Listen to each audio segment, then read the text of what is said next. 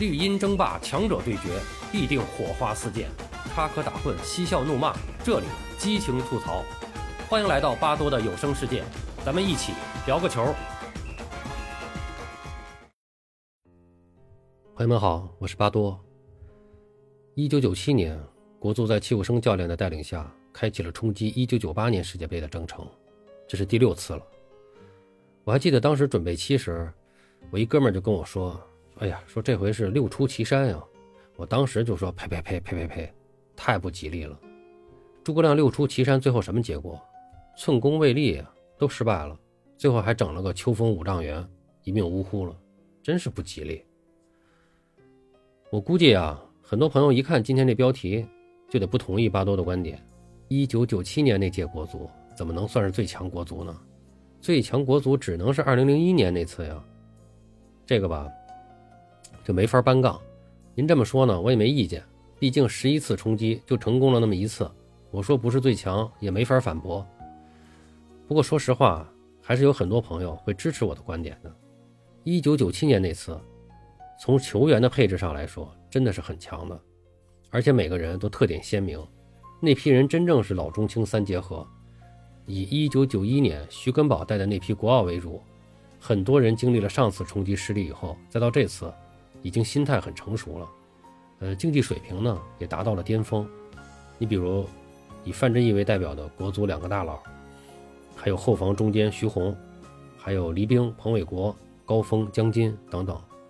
那么这批人呢，在随后的几年中一直还是中国足球的中坚力量。再加上1995年那届国奥队几个实力突出的啊，比如中卫张恩华、左后卫吴成英、前腰姚夏、于根伟等人。那么，另外呢，还加入了从巴西提前征调回国的几个小将，当时被称为“四小天鹅”的这个李铁、隋东亮、李金羽和张肖瑞。呃，那他们呢虽然年轻，但是李铁、隋东亮呢已经基本打上了主力了，特别是李铁，堪称出道即巅峰。当时国内啊，在防守型后腰这个位置上，真没有人比他踢得更好了，直接进国家队就打上主力了。那么再加上国内联赛涌现出的一批状态回落的选手，比如。大连的李明、孙继海，上海的刘军，广东的欧楚良，四川的马明宇，八一的胡云峰等等。呃，应该说，一九九四年开始的职业联赛，那么那些年的比赛激烈程度、精彩程度和这个竞技水平，确实比专业体制是强的太多了。呃，巴多是从一九九零年开始看联赛，九零年、九一年、九二年看了三年专业体制下的联赛，九三年看了全运会，九四年、九五年、九六年。又是几个职业联赛，这个比赛的区别啊，确实是很大的。那那个时候呢，外援也还很少，所以在联赛中涌现出的这些优秀球员啊，也确实都是实力派的。呃，就我刚才提到这些人，大家了解的可能会有感觉啊，这些人实际在一多半都参加了2001年的世界杯预选赛，2001年那一批基本上还是这个框架。那肯定有朋友又问了，那你非说这届强？那么这届怎么就没成功呢？又让人算计了，又出了个别意外了。关于这个问题，这个我呢谈点自己的看法。说实话，这次冲击失败的原因呢，巴多个人的观点真不是外因造成的，什么算计啊、意外呀，呃，我觉得都不存在。失利的原因还就在自身。要说和2001届的国家队相比，最大的差距真不在队员。主要还是在主教练身上，戚务生知道，在国内教练中绝对是佼佼者，我也非常的尊重他。但客观的说啊，在带国家队这方面，那跟米卢一比呢，可能他确实是差了不少。呃，其实那次冲击呢，也是机会很多，但是非常的可惜，多种因素叠加，最终还是遗憾出局。那巴多觉得呢，这次失利呢，主要有这么几个原因。那么第一个就是训练不合理。导致这个球员心理紧张，球队的状态不佳。一九九七年联赛，由于中国足协哎一贯高度重视国家队比赛，也是被搅得这个乱七八糟。那么国足队员呢，也是早早的被抽调在一起，进行了几轮的这个长时间的这个集训。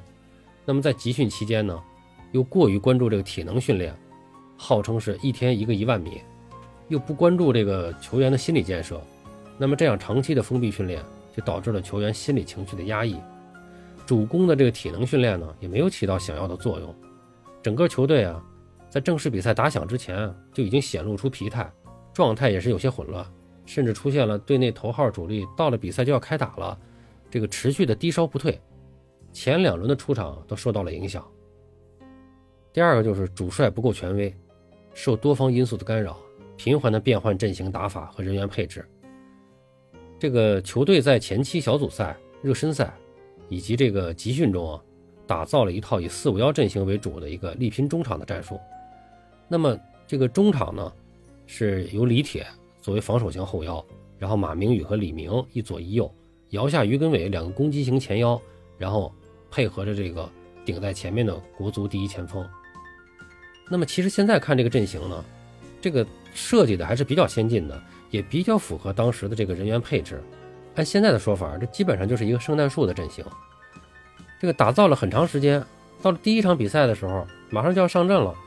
这个呢，又受到了媒体的这个广泛质疑，因为我们的第一前锋这个低烧不能出场，所以媒体就都在说：“哎呀，其他的前锋能力不足，不能完成单前锋的任务，应该改为双前锋阵型。”不过当时第一场呢。还是坚持了没变，启用了这个黎兵。呃，赛前呢，还有很多人曾经提议临时征调这个大连队的小王涛入队。呃，应该说小王涛在当时确实也具备比较强的实力，但是当时小王涛因为这个小组赛的时候坐冷板凳，后来呢自己提出来就是不想参加国家队了，所以这个提议呃也就不了了之了。那么结果这个第一场比赛在二比零领先的大好形势下就被伊朗打疯了。直接呢，在咱们的主场四比二翻了盘，这一下媒体就炸了，这各种的批评声是不绝于耳。这时主教练戚务生啊，呃，就有点不太坚定了。到了第二场，客战卡塔尔的时候，上半场开场不久，范志毅就被对方的前锋一个人球分过争吃掉，导致了失球。随后呢，据说在中场休息时，更衣室内展开了激烈的论战。主教练、领队、足协官员，加上球员，甚至这个替补球员中有资历的老队员，都加入了讨论。不过，唯独当时两个助理教练金志扬和池尚斌没有加入讨论。池尚斌和金志扬当时一个是大连万达队的主教练，一个是北京国安的主教练，正是那几年联赛打得最好的两支队伍。足协在大赛之前征调两人进入教练组任助理教练，辅佐齐武生。不过这样做其实真的是一个昏招，弄几个大佬教头临时放在一起，能发挥合力吗？这两个人进入教练组，一方面削弱了主帅的权威，另一方面，这两个人自己也觉得身份尴尬，有来分羹之嫌，所以这两个人呢，就基本上是徐庶进曹营，一言不发，后来也被江湖传言为矜持不语。总之，从这时起，四后卫的双中卫布局也受到了质疑。这个又觉得这个双中卫平行站位不行，还是需要这个有个拖后中卫保护。于是呢，徐宏就又回到了主力阵容，防守上又打起了徐宏拖后，范志毅、张恩华盯人的这个三中卫打法。那么随后的比赛中呢，阵型用人是变来变去，一会儿五三二，一会儿五四幺，一会儿四五幺，一会儿就四四二。这个孙继海是一会儿打左边，一会儿打右边。现场球迷喊换李铁，立马就换下李铁。结果导致了被动输球，一会儿前腰重新启用彭伟国，一会儿又启用刘军，主力受伤了有红牌了，在一起集训了那么长时间，一直待在队里的替补又不用，急招在家休息的队员火线秦王下了飞机就上场打主力，客场对伊朗被人家打了四个球，回到主场呢换主力门将，结果主场又被卡塔尔打了三个，丢那么多球是门将的事儿吗？啊，等等的就这种一系列的这个操作，那真是一套迷踪拳啊！把咱们自己打的都是晕头转向。那么第三个呢，就是这个判断不准确，对出现的分数以及形势的预估啊，总是与实际差距巨大。呃，这个赛前啊，大家在预估这出现形势的时候，很多人都判断得得二十分才能出现，还有足协领导提出要确保七胜一平才能出现，这不胡扯吗？七胜一平，实际上呢，十五分左右就基本搞定了。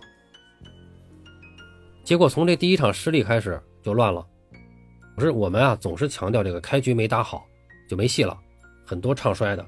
实际上以前的比赛我们有很多这样的经历，包括在这之后也有很多这样的经历，就是开局没打好，但后面打好了，一样有很多机会。所以今天我是就特别要强调这个事儿，一定不要轻易放弃。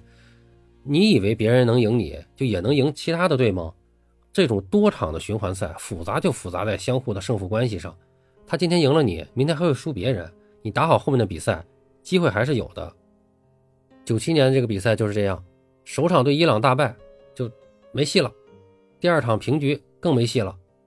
哎，随后呢，我们两连胜，一看积分，嘿，这个并没有想象中的那个伊朗一骑绝尘啊，有机会了。结果呢，客场比赛又输给伊朗了。那不过回到主场呢，当时对这个最弱的卡塔尔拿下呢，还是有机会的。结果戏剧性的一幕又出现了，中国队由高峰先进一球，本来形势一片大好，现场有球迷就突然高喊：“这个换李铁，换李铁！”这戚务生还真把李铁给换下去了。结果中场就失去了一种防守屏障，在主场呢，我们莫名其妙的一比三落败了。这时候再到客场对沙特的时候，应该说国足必须两连胜，才能有机会出现。